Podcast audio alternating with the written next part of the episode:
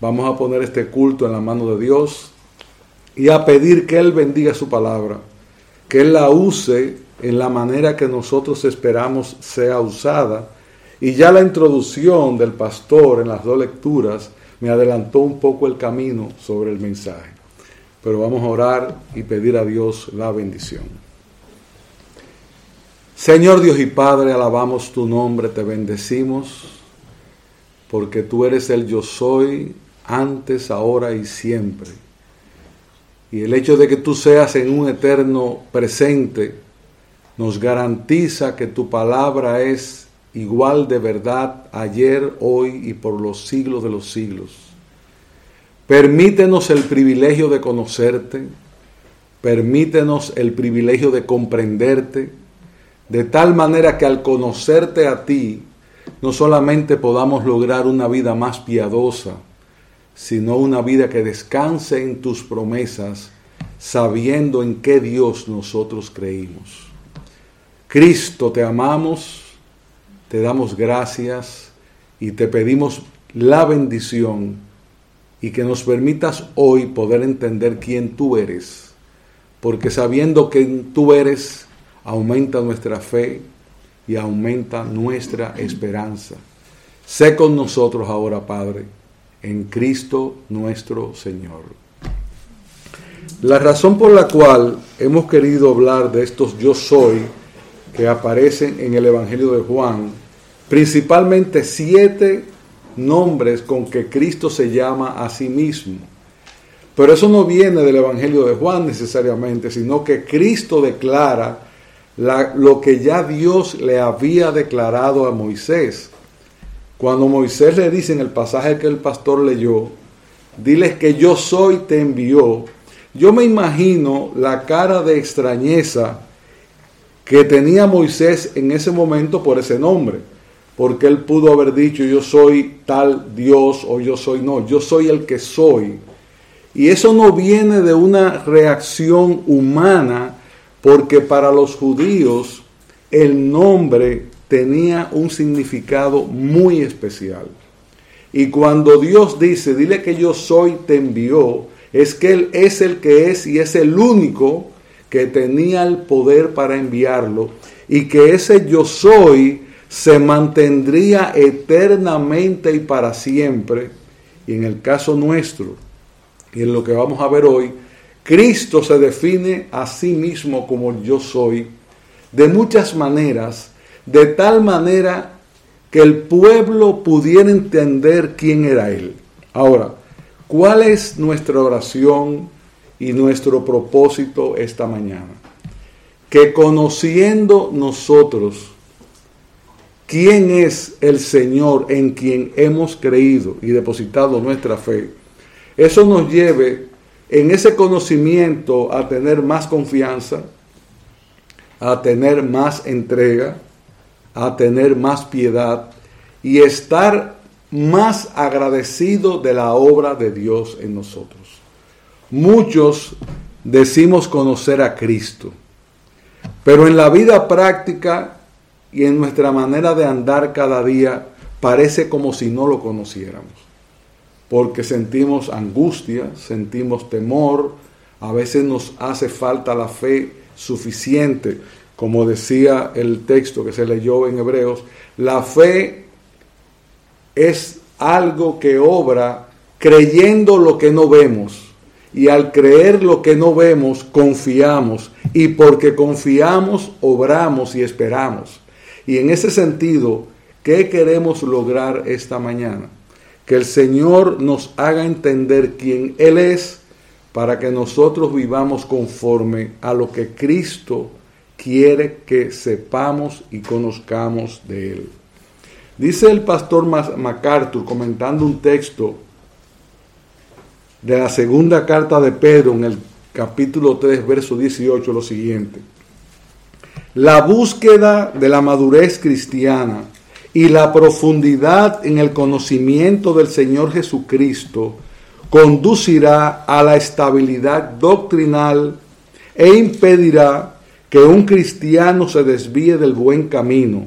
Y cuando dice a Él sea la gloria, Este llamado apostólico a dar gloria a Cristo demuestra una vez más a Cristo como Dios e igual en honra al Padre. Por esto, cuando nosotros estudiamos lo que yo soy de Cristo, o lo que Cristo es, vamos a ver lo que el Padre quiere mostrarnos en su Hijo para que nosotros podamos conocerle y entenderle. En ese sentido, comenzaremos en un orden cronológico. Tal vez el último yo soy debió ser la resurrección y la vida, pero preferimos mantener el, el orden cronológico de Juan. Y hoy que el mundo celebra la resurrección de Cristo, nosotros la celebramos todos los días. Por eso hoy no es un día especial. Hoy es un día como el que deben ser todos los días, porque esa resurrección de Cristo es para nosotros válida cada momento de nuestra vida. Ahora, ¿cuál es el primer yo soy que aparece en el Evangelio de Juan? Está en el capítulo 6, verso 35. Y es cuando el Señor dice, yo soy el pan de vida.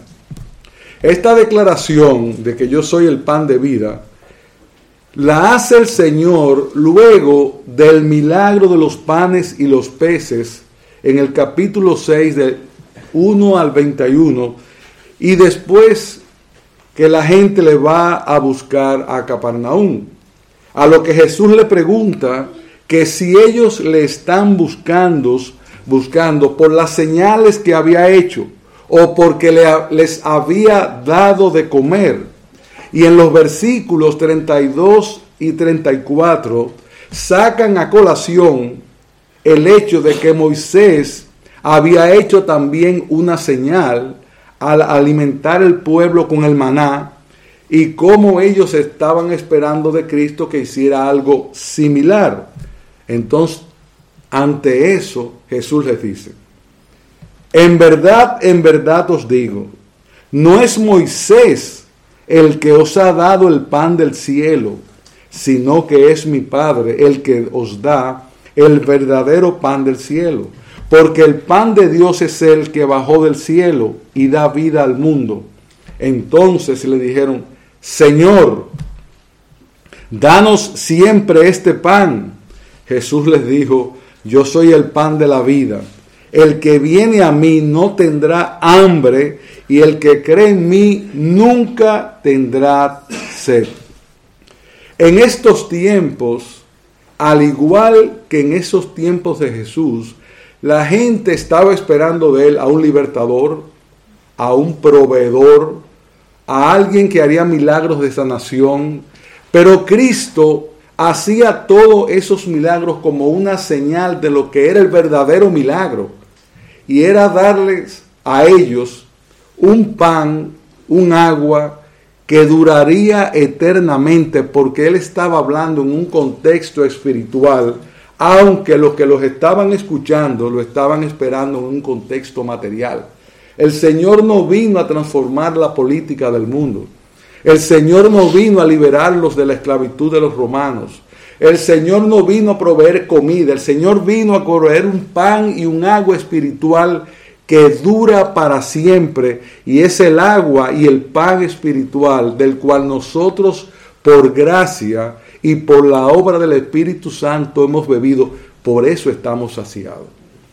El mundo vive buscando, el mundo vive tratando de encontrar con qué llenar ese vacío existencial que tiene y la única razón por lo que vive con esa hambre y con ese vacío tiene que ver con que no ha comido del pan espiritual y ese pan espiritual es Cristo.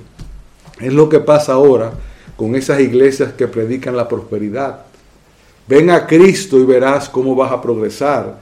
Ven a Cristo y verás cómo las enfermedades van a desaparecer.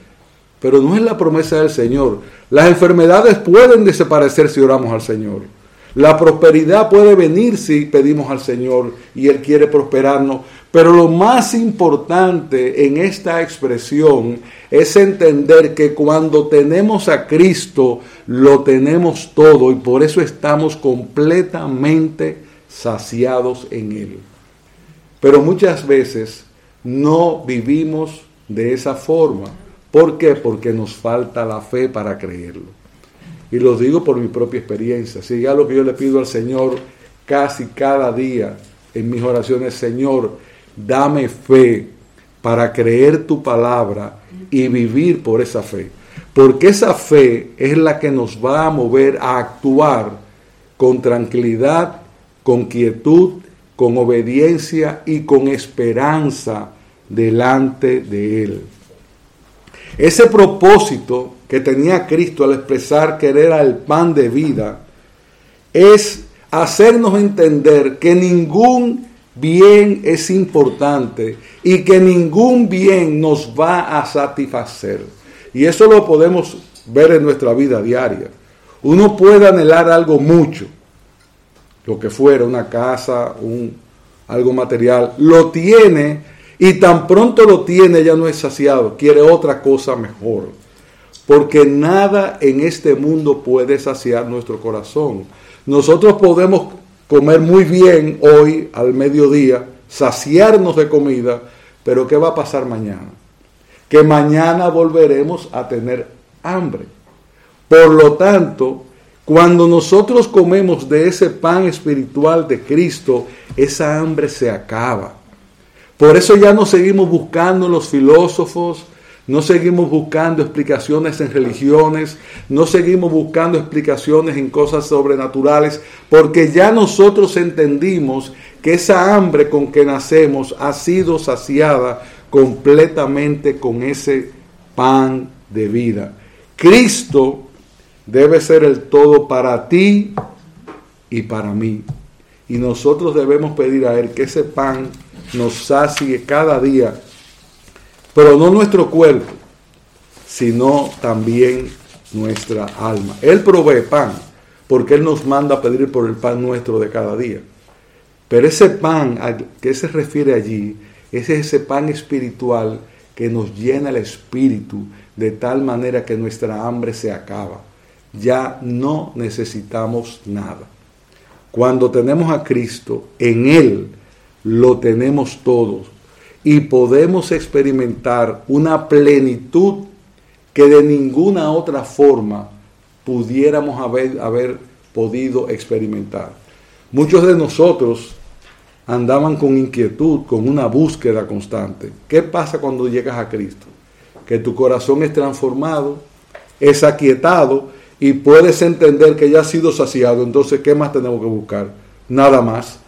Porque en Cristo están todas las cosas. Porque Cristo es el todo en todo. Ahora, ¿y por qué si es tan sencillo creer en el Señor, no todo el mundo cree? Bueno, porque dice el Señor que solo creen aquellos que fueron llamados y escogidos desde antes de la fundación del mundo. Y aquellos que son iluminados por Él, los que nos permite entender su palabra. Y en estos días hablábamos con un hermano y me decía, yo a veces me pongo a pensar, ¿qué sucede?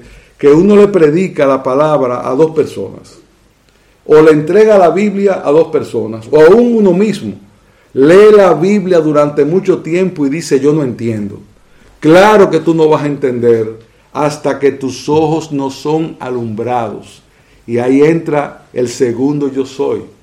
El único que puede alumbrar tu camino, tus ojos y tu corazón es Jesús, porque Él es la luz del mundo. Y es la segunda declaración.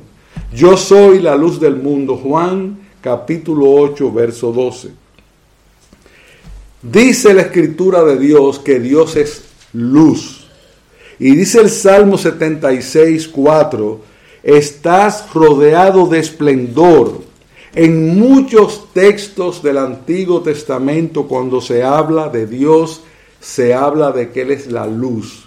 ¿Y qué significa para nosotros de una manera gráfica y clara que Dios es luz y que Cristo es la luz del mundo. Bueno, que en Él no hay tinieblas y que la luz es pura y alumbra a todo hombre y alumbra de tal manera que nosotros podamos, siendo alumbrado nuestro corazón, ver nuestros pecados. Por eso, cuando el Señor te alumbró, cuando el Señor te enseñó, cuando el Señor te te hizo ver, hubo un cambio en tu corazón, porque pudimos ver a través de la palabra lo que de ninguna otra manera podemos ver. Por eso es, mis hermanos, que cuando vamos a predicar la palabra o vamos a leer la palabra, no solo hace falta tratar de verla con el entendimiento intelectual, sino que tenemos que tratar de verla con los ojos espirituales y pedirle al Señor que en ella se nos revele, porque solamente cuando Él nos alumbra, cuando Él nos da la luz, podemos entender lo que no entendíamos.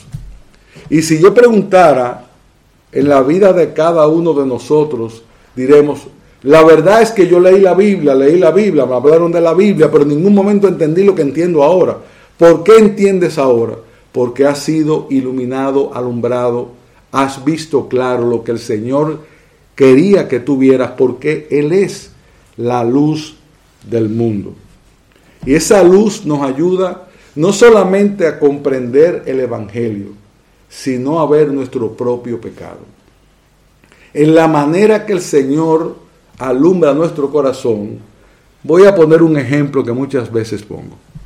Si nosotros tomamos este salón que está aquí, con la iluminación que tiene ahora, veremos que posiblemente todo está muy limpio y todo se ve muy ordenado y se ve muy bien. Pero si nosotros aumentáramos la capacidad de ese reflector, vamos a ver que no, que hay algunos pequeños defectos en la pared o en el piso, vamos a ver más. Pero aún si siguiéramos aumentando esa luz, veríamos aún más suciedad y veríamos detalles que de otra manera no podríamos ver. Ustedes saben cómo se aplica eso en nuestra vida que en la medida que Cristo nos alumbra a través de su palabra, en esa misma medida vamos a ver los pecados que tenemos que aún nosotros mismos no entendemos del todo y otras veces nos los pasamos por alto porque no somos suficientemente iluminados por la palabra y por Cristo. ¿Y qué yo le debo pedir a Cristo? Señor, ilumíname de tal manera que aún yo pueda ver aquellos pecados ocultos y esos pecados ocultos solamente van a ser posibles de entender cuando somos iluminados por la luz que nos hace ver la maldad de nuestros corazones.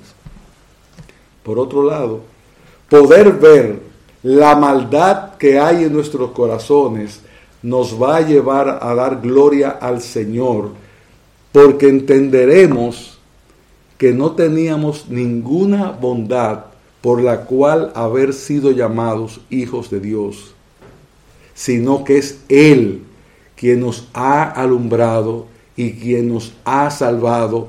Y cuando tú ves tu pecado, que muchos de nosotros decimos, yo vivo luchando el día entero con pecado, hermano, eso es vida. Si tú no estás luchando con el pecado, es porque posiblemente la luz no te está alumbrando todo lo que debiera. Porque cuando tú te ves a ti mismo a la luz de ese reflector tan potente, que es la luz de Cristo, entonces vas a ver maldad dentro de tu corazón para poder pedir perdón. Y lo grande de la gracia es que nosotros no solamente vemos nuestros pecados y nos sentimos aplastados por ver nuestros pecados, sino que al ver esos pecados podemos pedir perdón y somos perdonados una y otra vez. Y esto nos debe llevar a glorificar, a adorar y a bendecir al Señor que nos llamó, que hace esa, esa bondad para con nosotros. Dios es luz y en Él no hay tiniebla alguna. Si decimos que tenemos comunión con Él, pero andamos en tinieblas, mentimos y no practicamos la verdad. Si andamos en la luz, como Él es la luz, tenemos comunión los unos con los otros y la sangre de su Hijo Jesús nos limpia de todo pecado. Cuando nosotros andamos en la luz, pasan dos cosas según este texto tenemos comunión los unos con los otros porque estamos en el mismo camino, pero también tenemos una comunión primaria con Dios, porque si la comunión vertical con Dios no está correcta, tampoco estará correcta la comunión horizontal. Por eso que debemos pedir al Señor, Señor, ilumina nuestro corazón con tu luz y hazme ver mi corazón de una manera clara. Yo no quiero esconder de ti nada. De hecho, es una tontería de parte nuestra cuando creemos que pecando en un lugar secreto vamos a estar seguros. Para Dios no hay lugar secreto, porque en todos lugares Él está iluminando, Él está viendo y conociendo. Por eso es honesto ponerle nombre a los pecados y entender que tú estás y vives delante de Dios, en tu trabajo, en tu casa, en tu cámara de oración como en la iglesia. No hay algo más fantástico, pasa algo especial aquí, pero Dios te está viendo en todo momento porque Él es luz, Él es la luz del mundo. Y hay un texto en Juan capítulo 8, 23 al 30, que nos habla de esa luz que iluminó y cómo al ser iluminados muchos creyeron en Él. Y era lo que decía Isaías en un tiempo anterior a Cristo, en el capítulo 9. El pueblo que andaba en tinieblas ha visto gran luz. A los que habitaban en la tierra de sombra de muerte, la luz ha resplandecido sobre ellos. ¿Y por qué estamos nosotros aquí? ¿Por qué estamos en el Señor? Porque la luz nos resplandeció. ¿Y a qué debe llevarnos eso? A estar agradecidos. Porque cuántas veces otros han escuchado la palabra y simplemente viven la misma vida que antes que escucharla. O cuántas veces o cuántos años pasamos nosotros oyendo de la Biblia o escuchando algún texto o a alguien que nos predicara, pero que hasta que esa luz no nos alumbró el corazón, hasta que Cristo no se mostró en una forma personal y verdadera, no pudimos comprender y eso nos pasa constantemente con la escritura. Vamos por un pasaje que hemos leído muchas veces y de repente lo vemos diferente. Porque el Señor alumbra nuestros ojos para ver el significado de esa verdad que quiere transmitirnos en un momento determinado. Ahora, para poder creer en Él, teníamos que ver la luz, porque nosotros estábamos ciegos y el ciego no puede ver. Era necesario que el Señor curara nuestros ojos espirituales para poder verle a Él. Ahora, una vez que le hemos visto a Él, debemos entonces andar como Él anduvo y tratar de conocerle de una manera más profunda, porque conocer a Cristo de una manera más profunda es lo que va a hacer en nosotros un cristiano maduro, un cristiano fiel que anda conforme a su voluntad.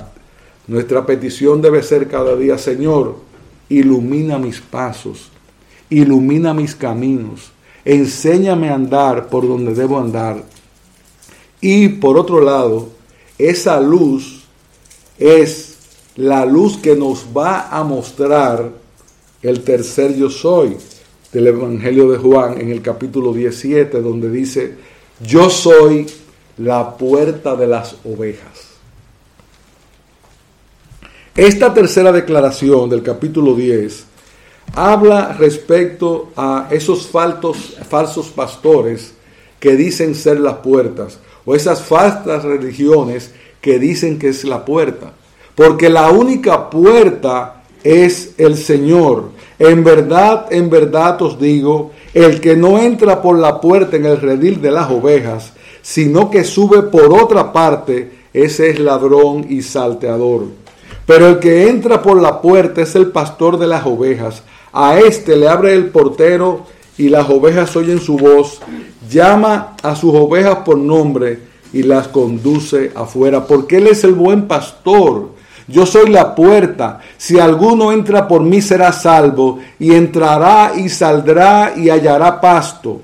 El ladrón solo viene para robar y matar y destruir. Yo he venido para que tengan vida y para que la tengan en abundancia. Ese pastor que nos pastorea quiere que tengamos vida en abundancia. ¿Y cómo logramos tener esa vida en abundancia?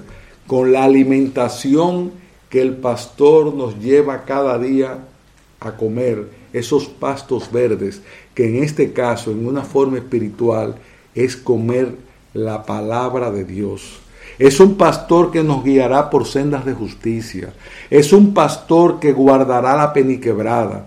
Es un pastor que te pasará la mano en tiempos de angustia. Es un pastor que te buscará para cuando te descarrías, porque Él es el buen pastor. Y ese es el texto del capítulo 10, versículo 11 al 14.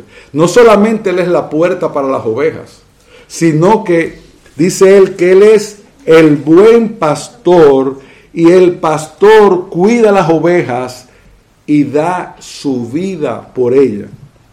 ¿Qué se celebra esta semana? Que yo la verdad que no entiendo por qué la celebran esta semana, no sé cuándo la quieren celebrar. Que el Señor murió y que el Señor resucitó. Bueno, pero es que el Señor murió y resucitó y es algo que el que cree en Él debe celebrar todos los días, no simplemente este fin de semana que se usa para todo menos para celebrar la muerte del Señor. Porque se celebra de todas las formas menos de la que debería de celebrarse, ni con la solemnidad que debiera celebrarse, si así lo entendiéramos. Porque porque él es el buen pastor y el buen pastor dio su vida por las ovejas. Él vino a rescatarnos de un mundo de perdición y de maldad. Nosotros vivimos en este mundo, pero no somos de este mundo. Nosotros somos ovejas de un pastor que nos lleva por sendas de justicia, no por sendas de justicia. Los que llevan por sendas de justicia no son el pastor de nuestras almas. El pastor de nuestras almas es Cristo. Y nosotros tenemos que entender que por eso Él es el buen pastor. ¿Y qué hace ese pastor contigo y conmigo? Él no solo da vida, sino que en delicados pastos nos hará descansar. Miren hermanos, el mundo está lleno de hierba mala. El mundo está lleno de cardos. El mundo está arropando todo lo que somos. Sin embargo, yo no puedo tener ansiedad porque yo sé que el buen pastor, por lo menos a mí y a ti, por haber creído a Él, nos va a guardar en medio de toda esa maldad porque ese buen pastor nos está conduciendo por sendas de justicia, independientemente de la injusticia que haya allá afuera. Y eso debe ser para nosotros un soporte que nos ayude a estar quietos en medio de la sequedad en que vivimos, en medio de la turbulencia en que el mundo se desenvuelve. Un cristiano puede en un momento dado tener temor, los apóstoles tuvieron, estaban cerca de Cristo y vieron a Cristo hacer milagros. Pero cuando nosotros entendemos que tenemos un buen, un buen pastor, simplemente déjate guiar por ese buen pastor y encontrará paz en tu corazón en medio de toda la iniquidad y en medio de toda esa hierba que no puedes comer, porque Él te va a conducir por pastos buenos y te hará descansar. Dice, yo apacentaré mis ovejas y las llevaré a reposar, declara el Señor. Buscaré la perdida, haré volver la descarriada, vendaré la perniquebrada y fortaleceré la enferma, pero destruiré la engordada y la fuerte, las apacentaré con justicia. Y esto no está en Juan, esto lo dice Ezequiel en el capítulo 34, 15, 16. Y esto se cumple perfectamente en Cristo. ¿O no es verdad que cuando creemos nuestro corazón reposa? ¿Cómo estaba nuestro corazón antes de creer? Con temores, con angustias. Sin embargo, cuando tú crees en el Señor y entiendes que tienes un pastor que te está guiando, tu corazón reposa. ¿Cuál es el llamado a todos nosotros en este día? Reposa en el Señor, estate quieto, porque Él te está llevando por sendas de justicia. Simplemente déjate llevar, que Él no te va a descuidar porque es un pastor que cuida a cada una de las ovejas. Y si tú eres una perniquebrada, entiende que el Señor quiere a ti específicamente fortalecerte. Porque a los más débiles es la oveja que Él más ayuda. Pero ponte sus manos. Ten la fe para creer que esa situación que puedes estar viviendo en este momento no está fuera del control del Señor. Cree que esa oveja descarriada por la cual tú estás orando, si es una oveja del Señor, el Señor dejará las 99 para ir a buscar a esa y vendrá. Y eso nos debe dar esperanza por aquellos que oramos cada día, familiares e hijos, porque algún día, si están inscritos en el libro de la vida, el buen pastor las traerá a su redil. Ahora, nosotros qué debemos hacer? Dar gracias por ser parte de ese redil.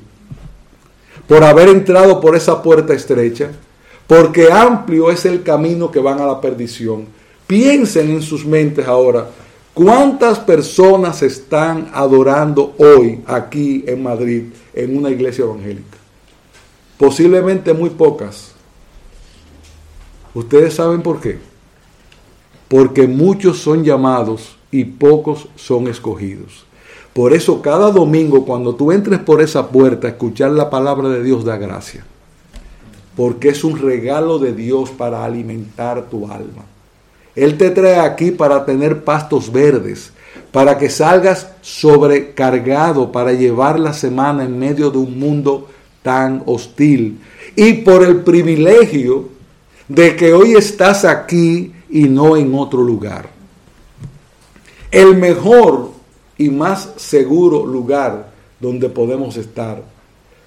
Los hermanos juntos en armonía, escuchando la palabra de Dios, no solamente cada domingo, sino que es algo que debemos hacer cada día de nuestras vidas, porque el Señor está ahí todo el tiempo. Dice ahí capítulo 40, como pastor apacentará su rebaño, en su brazo recogerá los corderos y en su seno los llevará. Guiará con cuidados a las recién paridas. Cuánta ternura expresa este pasaje. Y cuánta quietud nos debe dar el saber que Él está ahí, no solo cuidándonos, sino guiándonos a aguas de reposo y a verdaderos pastos verdes. Qué bueno es saber que el buen pastor no solo nos cuidará, sino también que te infundirá aliento. Muchos de nosotros estamos cansados y agotados. Muchos de nosotros estamos cansados y agotados de luchar aún con nuestro propio pecado, al cual debemos sumar todo el pecado que está alrededor. Pero ¿qué dice el Señor? Que Él te infundirá aliento. Hermano, cuando te sientas cansado, cuando te sientas agotado, ve al Señor y dile, Señor, alienta mi alma. Dame la paz que necesito y las fuerzas para seguir caminando. Eso es como el que va subiendo una montaña y de repente encuentra un pequeño llano y le dan un poco de agua y un poco de comida. Eso hace el Señor con nosotros cada día en medio del mundo. Nos infunde aliento para que cuando veamos lo que está pasando podamos estar tranquilos porque Él tiene cuidado de nosotros. Y Él está presente cada uno de los días de nuestras vidas porque Él prometió cuidar su rebaño y nosotros somos una parte especial de ese rebaño. Dice la palabra que Él nos cuida, que Él nos ama como la niña de sus ojos. Y eso debe ser para nosotros una bendición especial por la cual debemos vivir agradecidos. Cada día, en cada momento. Y cuando te sientas débil, busca el aliento en tu Señor. Ve al pastor de las ovejas. Dile, Señor, necesito agua para beber. Necesito aliento en mi corazón. Me siento cansado y agotado. Me siento enfermo. Señor, sé conmigo, apaciéntame de la manera en que tú sabes hacerlo con tus ovejas, sobre todo con aquellas que son las más débiles y perniquebradas. Ahora, el Señor es el que llama, es el que ilumina, Él es la única puerta, Él es el pastor de las ovejas y todo eso está bien. Pero el punto principal, y aunque no va a ser el último porque lo llevamos en orden cronológico según el Evangelio, es lo más grande que va a suceder al final de todo. Es cuando el Señor dice en el Evangelio de Juan, yo soy la resurrección y la vida. Esta declaración de que Cristo era la resurrección o es la resurrección y la vida es dada en el contexto de la muerte de Lázaro. Y es posiblemente de todos los yo soy la declaración que resume todo el significado y la razón por la cual el Padre en su amor por nosotros le envió a morir en nuestro lugar, porque Él es la resurrección. Y si Él resucitó, nosotros también resucitaremos con Él. Y nosotros debemos entender que si resucitamos con Él, también estaremos con Él. Y dice, yo voy a la casa de mi Padre a hacer moradas para que donde yo estoy, vosotros estéis conmigo.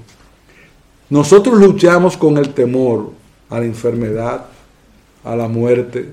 De hecho, hay alguien que decía que todo el mundo quiere ir al cielo, pero no se quiere morir. Y la única forma de entrar al cielo es a través de la muerte. Porque después de la muerte que está la vida porque Él le dio vida a Lázaro, una vida física y luego una vida espiritual, pero a nosotros ya nos ha dado vida, ya nosotros somos eternos en el Espíritu. Y la muerte no es más que un pequeño paso para llegar a todo lo que está prometido que nos está esperando. Esa promesa que Dios le hizo a Moisés de que le daría una tierra y que lo llevaría a un lugar donde tendrían pastos y tendrían una serie de cosas y de comida abundante, es la misma promesa que se repite cuando nos dice que Él nos va a llevar a la Canaán celestial. Pero a la Canaán celestial hay que pasar por el trance del valle de muerte para entonces comenzar la verdadera vida.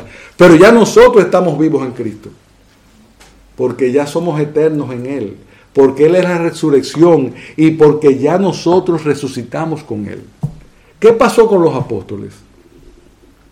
Yo siempre pienso que los apóstoles fueron hombres de poca fe. Fueron de poca fe porque en el momento del trance más duro para el Señor, que es su muerte, la cual había anunciado de muchas maneras, ¿qué hicieron todos? ¿Volvieron a sus trabajos? Solamente Juan estaba sentado ahí con la madre de Jesús mirando la crucifixión. Si ellos hubieran creído en él, posiblemente Pedro no lo hubiera negado. Ellos pensaron que sí, pero pensaron que no. Y a nosotros muchas veces nos pasa lo mismo. Ahora, ¿qué pasó con esos apóstoles incrédulos luego de la resurrección del Señor? Que vieron y creyeron. Y cuando creyeron, dieron frutos y muchos frutos. Y con la venida del Espíritu Santo, hombres como Pedro hicieron obras extraordinarias. ¿Por qué? Porque fueron embestidos de la fe de haber visto con sus ojos la promesa de Cristo cumplida. Y nosotros tenemos el privilegio de estar en un tiempo en que podemos ver y entender que Cristo murió y resucitó y porque Él resucitó, nosotros también lo haremos con Él porque Él lo prometió. Y sus palabras son verdaderas y son eternas. Y sus palabras se han cumplido una por una. Y las palabras acerca de Cristo del Antiguo Testamento se cumplieron completamente en Él. Cada una de aquellas profecías que hablaron ¿Por qué nosotros no hemos de creer que lo que pasó y se cumplió se seguirá cumpliendo hasta el fin de nuestros días? ¿Por qué no pasa por falta de fe? ¿Qué debemos nosotros orar al Señor? Señor, aumenta mi fe para creer que tú eres la resurrección y la vida, porque eso va a traer quietud a nuestra alma y nos va a hacer entender la obra que Cristo ha hecho en nosotros. ¿Por qué? Porque nosotros como Lázaro estábamos muertos en nuestros delitos y pecados de una forma espiritual y Él nos dio vida eterna y vida en abundancia porque Él es la resurrección. Y hoy, si alguien tiene el derecho, el deber y la necesidad de resucitar, de, celebrar la resurrección de Cristo, somos nosotros. No es el mundo, ellos están celebrando otra cosa. Nosotros sí la podemos celebrar con conciencia, porque Él resucitó para darnos vida y vida en abundancia, porque en Él somos salvos, en Él somos herederos, en Él hemos sido adoptados, en Él somos hijos con derechos, para la gloria y la honra de su nombre. Y si eso no nos da aliento, ¿qué va a darnos aliento entonces? Qué regalo tan inmenso saber que hemos sido sacados de la cárcel de la muerte. Nosotros ahora somos libres en Cristo. Nosotros ahora somos vivos en Cristo.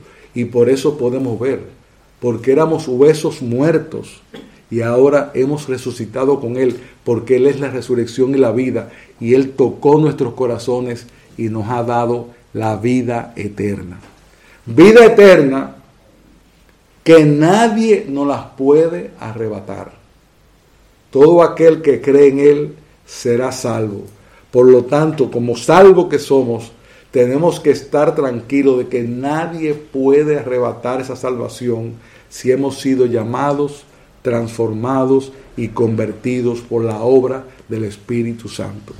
Tu nombre, hermano y hermana, está ya inscrito en el libro de la vida.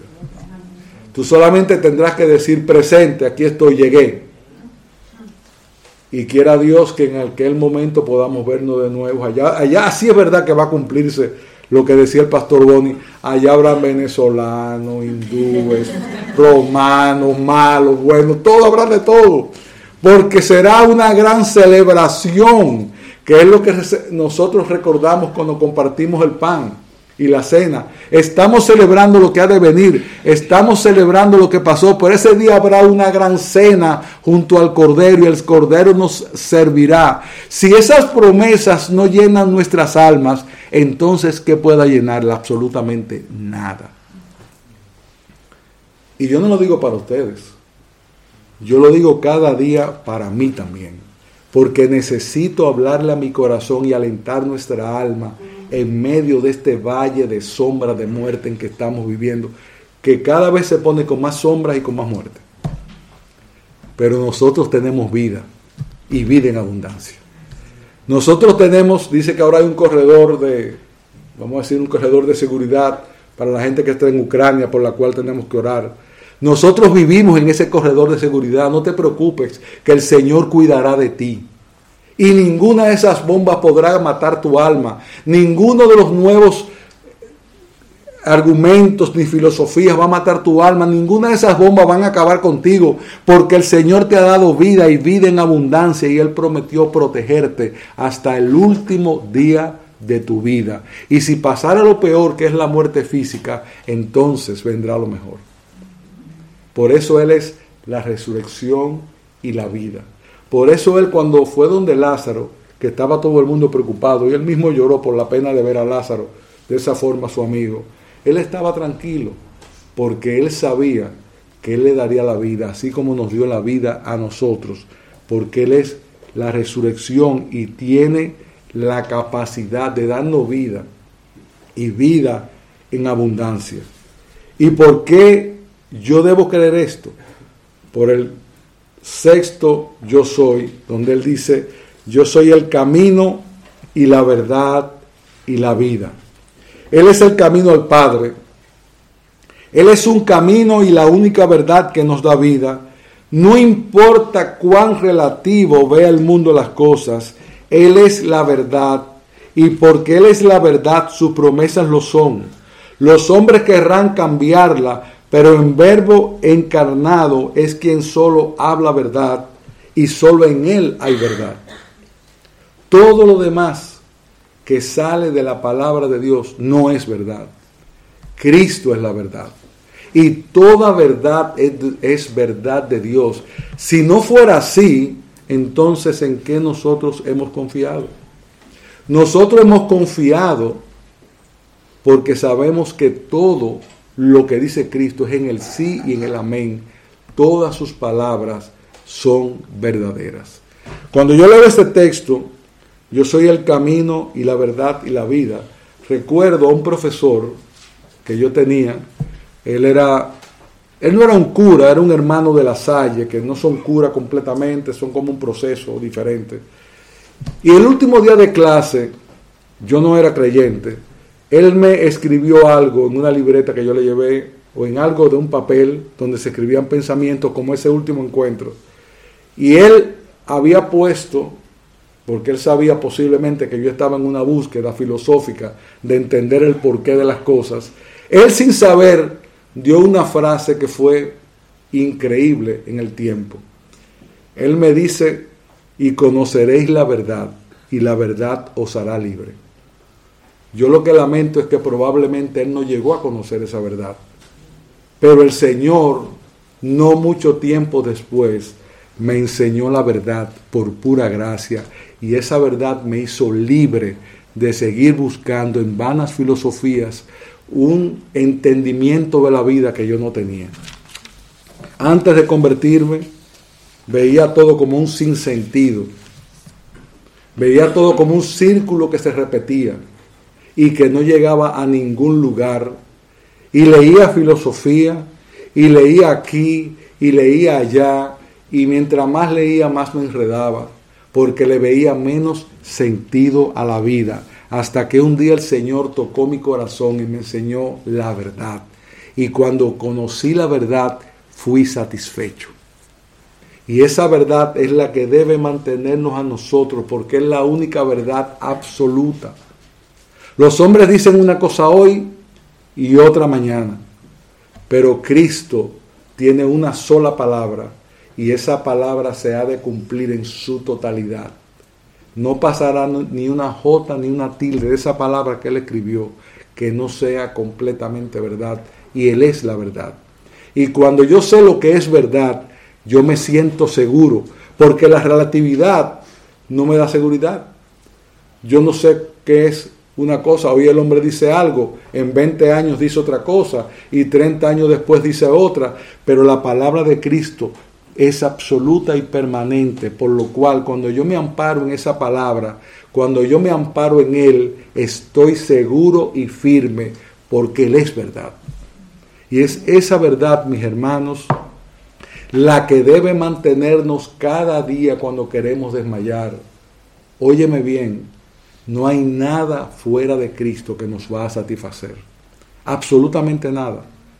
Te puede satisfacer por una semana, por un día. Hay cosas que vas a escuchar que te vas a tratar de comprender. No quieras comprender nada, comprende a Cristo, porque Él es la verdad. Y cuando sabemos que Él es la verdad y creemos todo lo que nos ha dicho, eso va a quietar nuestra alma, nos va a dar esperanza y nos va a permitir tener el aliento que necesitamos para seguir adelante. El último, en el orden de Juan, es yo soy la vid verdadera. Ese último yo soy hace de nuevo referencia a la vid y cómo es Cristo aquel árbol el cual nosotros debemos estar unidos si queremos dar frutos como creyentes. Mire, hermano, mire hermano, por más que nosotros nos esforcemos, nosotros no tenemos capacidad para cambiar nada en nuestra vida. Si nosotros no estamos pegados de Cristo, no tendremos poder para vivir como Cristo quiere que vivamos. Porque en Él es que está la vid y la savia, que nos permite a nosotros obrar como Él quiere que obremos. Por eso, si Él es la vid verdadera, separados de Él, nada podéis hacer. No algunas cosas, nada. Por eso, amado, con ese pecado que tú estás luchando, sigue luchando, porque la lucha es importante y es buena. Pero tú no puedes luchar con ese pecado por tus propias fuerzas. Tienes que buscar la savia, el aliento, la vida y el poder que solamente se encuentra cuando estamos adheridos a Cristo. Y usted sabe por qué nosotros permanecemos al día de hoy. Porque esa savia de Cristo no se agota.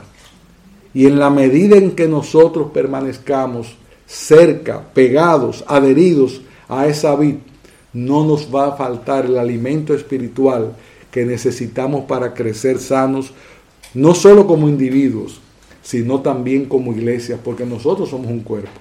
Y como cuerpo, cada parte de ese cuerpo necesita estar sano para que el cuerpo completo, sano, pueda adorar, glorificar y bendecir a Dios. Pero solo eso es posible cuando permanecemos adheridos a Él, porque como decíamos ahorita, apartados de Él, absolutamente nada podemos hacer. He aquí, hermanos, en estos siete yo soy, el secreto de una vida victoriosa, de una vida plena, de una vida con esperanza, de una vida apacible, de una vida tranquila, de una vida de fe, porque si nosotros conocemos verdaderamente quién es el Cristo que nos salvó, probablemente nuestra vida como cristiana fuera muy diferente. Lo que nos falta es fe. Tenemos que pedir fe al Señor cada día. Ayúdanos a verte como tú eres. Ayúdanos a conocerte de una manera más profunda, más íntima, sabiendo que esos yo soy que tú dices en tu palabra sean una verdad para mí y veremos, hermanos, cómo viviremos una vida diferente. Veremos cómo vamos a cambiar nuestras actitudes. Veremos cómo vamos a enfrentar mucho mejor cuando vengan las dificultades. Y no solamente eso, hermanos míos, sino que tendremos un corazón más agradecidos, porque comprenderemos qué tan grande ha sido el regalo que Dios nos ha dado en Jesucristo. Nos pasará como a la samaritana que le dijo, yo quiero de esa agua. Dice, el que bebe de esa agua no tendrá sed jamás. Quiere el Señor que entendiendo todo lo que Cristo es, nuestra sed sea completamente saciada hasta la eternidad. Y nuestra hambre espiritual sea completamente saciado. De tal manera que podamos andar quieta, reposada y piadosamente. ¿Cómo? Conociendo mejor y más profundamente a aquel Cristo que nos ha llamado a salvación. ¿Y a qué nos lleva finalmente todo eso?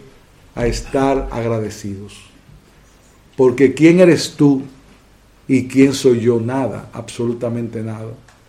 Cuando estábamos muertos en nuestros delitos y pecados, a Él le plugo llamarte a salvación y eso debe ser un motivo de regocijo, de alegría, de acción de gracias y de dar gloria a Dios cada mañana por la obra que Él ha hecho en ti y en mí. Porque absolutamente nada hicimos para poder conocer a Cristo de esa manera y para poder entender lo que muchos que estaban alrededor de Él no entendieron. Nosotros tenemos una gracia especial porque miles de años después estamos comprendiendo esa verdad por pura gracia, porque la luz del mundo nos alumbró y porque hemos sido sacados de ese valle de muerte y para ser conducidos por el Señor en medio de él, con el cuidado, con la ternura y con el amor de nuestro pastor. Y nuestro pastor es Cristo. Y usted sabe algo, Él la conoce a usted y a usted por su nombre. Y eso es una gran bendición. Que Dios bendiga su palabra y que nos permita por fe creer que todo esto es así para vivir una vida más digna, una vida que vaya más acorde con el llamamiento con que hemos sido llamados. Alabado sea el Señor por su palabra. Oremos. Señor Dios y Padre, te damos gracias Ayúdanos a entender quién tú eres. Cuando tú dices que eres el pan de vida, que eres la luz del mundo, que eres la resurrección y la vida, ayúdanos a entender todo lo que necesitamos entender de tu persona para vivir una vida quieta y reposada que dé gloria a tu nombre. Bendice esta iglesia, bendice sus miembros, bendícenos a nosotros y en medio de un mundo tan hostil, permítenos vivir en victoria, porque el que te tiene a ti lo tiene todo y nada le faltará. Danos tu bendición y tu perdón, porque te lo suplicamos en Cristo nuestro Señor y Salvador. Amén.